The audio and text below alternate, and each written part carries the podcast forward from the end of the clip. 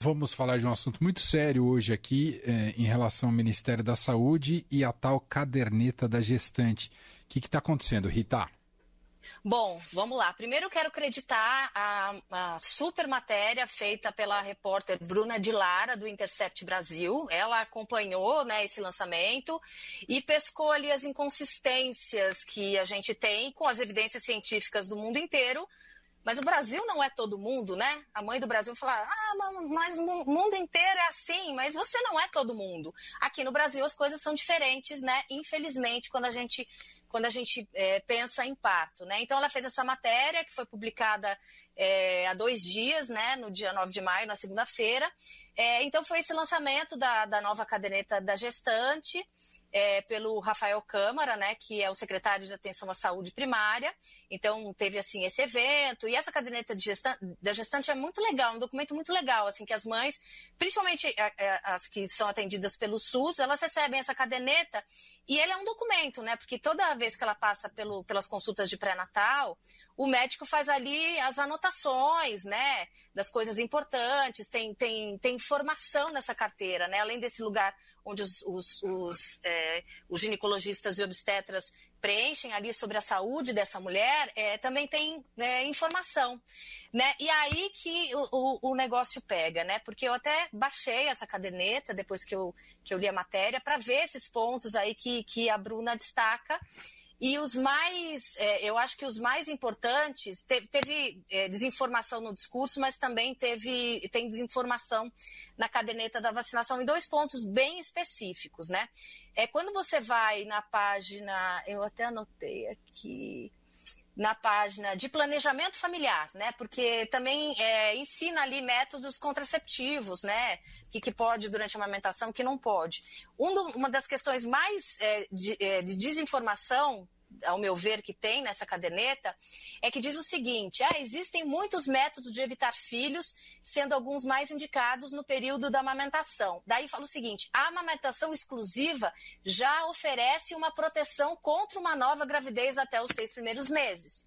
Então, o que, que a mãe, se ela, se ela lê, ela fala: ah, beleza, eu estou amamentando, então eu não preciso proteger para engravidar. E isso é desinformação, né? Se você consultar é, qualquer ginecologista, obstetra é, sério, ele, ele vai dizer que não é um método contraceptivo seguro. Você pode ovular durante esse período de amamentação e você pode engravidar. Então, a partir do momento que você tem essa informação dizendo que amamentar é um método é, contraceptivo seguro, você está desinformando, né? O que, que essa mulher, principalmente aquelas que não têm acesso a outras informações, vão achar? Eu estou amamentando exclusivamente, então eu estou protegida até o sexto mês. E isso não é verdade. Tem um outro ponto, Mané, é, é, é no caderno, nessa, a, agora na página 32 dessa caderneta, uhum. que fala sobre a cultura da paz nas maternidades, né? Porque é, o próprio Rafael cultura Câmara da disse, paz? Da paz nas maternidades. Uhum. Ele mesmo no discurso é, falou sobre violência obstétrica, né? Que a gente tem que parar com esse é, falar sobre isso, né? Que isso tem muita coisa de, de, de, ideologia, né? Então, assim, como se você deixar de falar violência obstétrica, a violência obstétrica vai deixar de existir, né? Não é, não é assim que as coisas funcionam. Mas na, na caderneta de, de, da, da mãe, especificamente, nesse, nessa página 32, quando fala sobre o SUS e a cultura da paz nas maternidades, fala o seguinte: o que, que pode fazer, quais são os procedimentos que podem ser feitos e o que não podem ser feitos no parto. E aí diz: alguns procedimentos, como os listados abaixo, podem ser indicados pela equipe médica após avaliação da necessidade. E um desses é a episiotomia. Falar ah, não deve ser realizada de rotina, porém em casos específicos o profissional pode indicar. O problema, Emanuel, é que a episiotomia já é considerada uma forma de mutilação genital.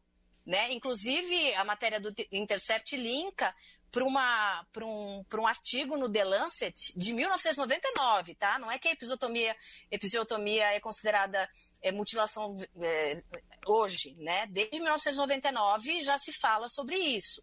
Né? O que, que é a episiotomia? Se faz um corte no períneo da mulher, então, entre a vagina e o ânus, para, em tese, é, o bebê sair com mais facilidade. Só que não existem evidências científicas de que isso ajuda no parto, mas existem evidências científicas de que isso prejudica muito a vida da mulher. Né? A mulher sente dor, muitas vezes ela não consegue voltar a ter relação sexual satisfatória com seu marido, e pior, às vezes quando eles é, fazem a sutura nesse corte, Emanuel, alguns médicos fazem o tal do ponto do marido. Ou seja, ainda deixam essa abertura vaginal da mulher mais apertada para dar prazer para esse marido. Que absurdo. Né? E a mulher sofre, eu já fiz matéria sobre isso nenhuma vez, várias vezes, de como as mulheres que sofreram esse tipo de mutilação, que é a episiotomia e o ponto do marido, sofrem para retomar a vida sexual delas, né? Então, quando você tem e, e, é, evidências científicas no mundo inteiro dizendo que a episiotomia ela prejudica a mulher e não ajuda o nascimento do bebê, e você tem na caderneta de, de dessa mãe dizendo que ela né, não pode ser feita toda vez, mas de vez em quando pode, você está dando. É, você está dando ali o sinal verde para que, que isso seja feito, né? Então, assim, é, as melhores evidências científicas dizem que a episiotomia prejudica a mulher, mas a gente tem, então, a nova carteira da mamãe dizendo que ela pode ser feita. Inclusive, muitas é, médicas obstetras, algumas que eu sigo, que não fazem essa episiotomia há mais de 20 anos, estão é, criticando é, isso que vem nessa, nessa caderneta é, da mãe.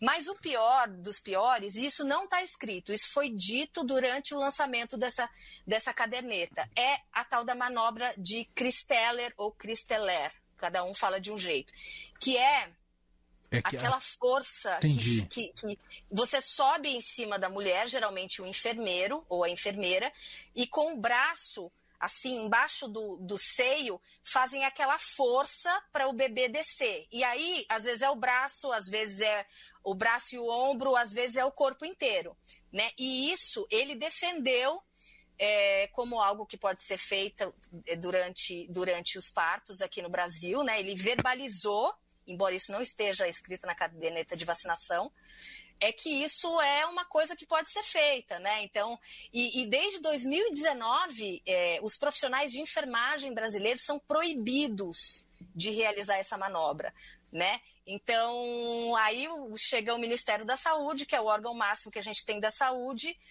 é, e diz que isso pode ser feito, verbaliza, mas isso por escrito nas diretrizes nacionais de assistência ao parto no, normal, um documento de 2017, e isso já está escrito que não pode ser realizado no Brasil, nem pelo SUS, nem, nem, por, nem pelo hospital privado, por ninguém. Por quê?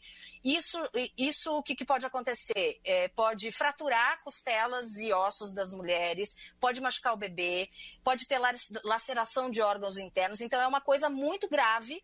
E aí você tem num evento desse um secretário de saúde falando que não, né, essa coisa de parto tem, tem, muita, é, tem muita violência, no discurso, né? É baseado em ideologia, é baseado em guerra. Então ele falou assim: é, se referindo àquela capitã cloroquina que estava no evento. Nossa. Disse: vamos parar de usar termos que não levam a nada, como essa coisa de violência obstetra, isso só provoca é, obstétrica, isso só provoca desagregação, coloca a culpa no profissional. Então, assim, são anos e anos de luta das mulheres por uma melhor assistência ao parto, várias vitórias, como essa proibição da manobra de Christeller, não só no Brasil, como no mundo inteiro, e aí você tem esses retrocessos, né? Tanto por escrito nessa, nessa caderneta, nessa sexta caderneta das mães, quanto no discurso, né? Então a, a gente vê que, que quando o assunto é saúde no Brasil, a gente está vivendo numa realidade completamente paralela, né? Então, assim, se uma mulher pega essa carteira e vê essas coisas escritas, ela vai achar que que essas coisas podem e, acontecer. E vai ter uma distribuição, não vai ter dessa, ou não, não, sei se já teve dessa caderneta, não é, Rita? Sim, essa, essa caderneta ela é distribuída ali no dia a dia dos postos de saúde, né? Isso. Então a mulher chega para fazer, começar o pré-natal, ela recebe essa caderneta que é um documento da gravidez dela, né? Então assim, são 3 milhões de exemplares dessa caderneta que, que, que diz que a episiotomia pode ser feita, sendo que no mundo inteiro já se sabe que isso é um tipo de violência obstétrica. São 3 milhões de cadernetas dizendo que você amamentar seu filho é um método anticoncepcional confiável, né? Então, assim, é, eu achei muito, muito legal essa, essa reportagem do Intercept, feita pela repórter Bruna de Lara, porque ela, ela assistiu esse lançamento e foi ali no detalhe, porque essa caderneta é uma caderneta grande né? São, é, é, como se fosse um livrinho, são várias páginas ali de informação. E como a gente pode ver, com desinformação também, né, Emanuel? É. Eu tinha visto que, é, num tweet da deputada Samia Bonfim, de que eles iam, ela e a Vivi Reis, também deputada, iam convocar o Rafael Parente para depor ali na Comissão da Mulher da Câmara, justamente para explicar sobre essa nova caderneta. Ela falou que estava propondo essa, é, essa convocação. Não sei se isso Uh, foi ao, ao, fim deu certo, mas precisa realmente ser questionado e precisa tirar de circulação, né, Rita?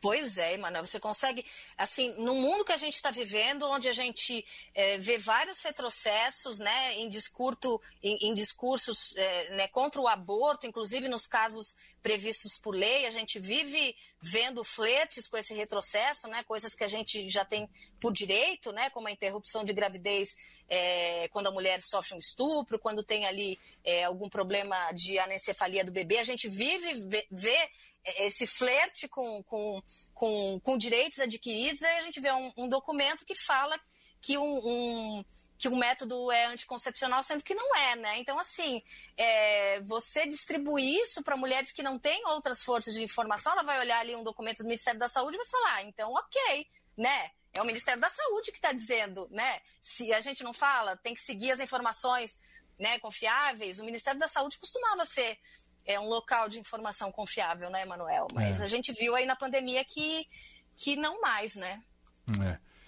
E demonstra como é uma luta, como a Rita falou, que já fez várias matérias sobre isso, como é uma luta muito extenuante, difícil e necessária, evidentemente, mas é muito extenuante nesse combate a esse corporativismo que há em parte da classe médica que mantém é, procedimentos como esse e que não dão protagonismo para as mulheres e para as grávidas, uh, evidentemente. É muito triste esse cenário e mostra né, o nosso subdesenvolvimento nesse sentido.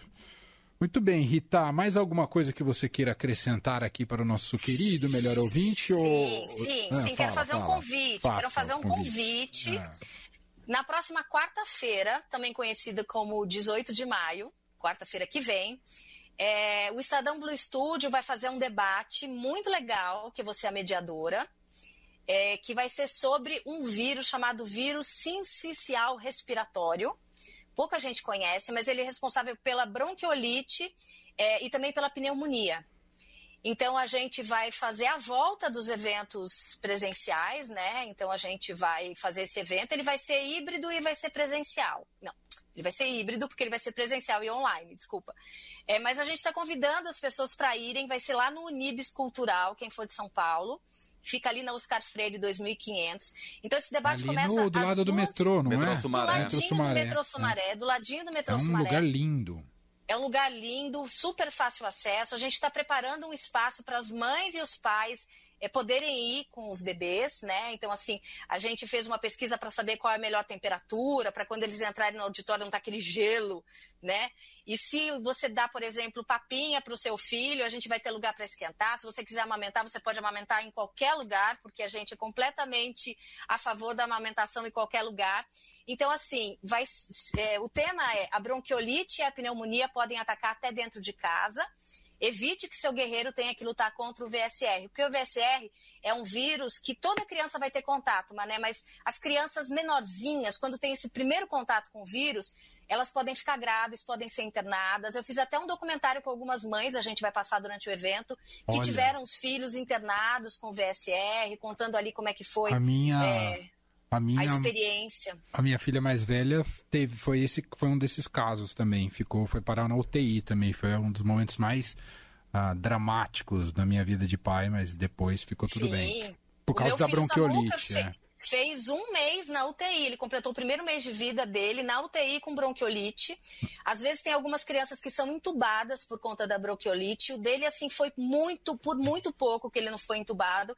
Então a gente vai fazer esse evento para explicar para os pais que vírus é esse, como fazer para evitar, e só vai ter gente estrelada. A gente vai ter Dr. Renato Kifuri, que é um super, super parceiro, Sim. uma fonte que eu ligo e falo, doutor, fala para Mãe Sem Manual, e ele fala, só se for agora. Ele é maravilhoso. Ele é maravilhoso. Ele falou hoje é. com o Jornal Eldorado. É, Dr. Renato Kifuri, que é presidente do Departamento de Imunizações da Sociedade Brasileira de Pediatria. A infectologista, a doutora Rosana Richman, que também é maravilhosa, do Emílio Ribas. É, o Marco Aurélio Safadi, que também é pediatra, ele é, é, presidente do Departamento de Imunizações também da SBP. Aí a gente vai ter influenciadoras, que é a Rafa Brits, o filho mais ah, velho dela. É, ah. O filho mais velho dela, o, Ga, é, o Gael, o Rocco, foi internado com bronquiolite, então ela vai contar um pouquinho pra gente. Só que ela acabou de ter bebê, então ela vai entrar online no evento, né? Porque ela tá amamentando. Uhum. A gente vai ter a, a Sabrina Petralha, que é, é, atriz e jornalista também. Sabrina. Ela é mãe de prematuro. Ah, é. Ela é mãe de prematuro. Sabe que prematuro... quando eu entrei na rádio, ela estava aqui, ela era estagiária da rádio, aqui da Rádio Dourado. Mentira, sério? sério? Vou falar isso com ela, Pode então. Falar. É que você era estagiária dela.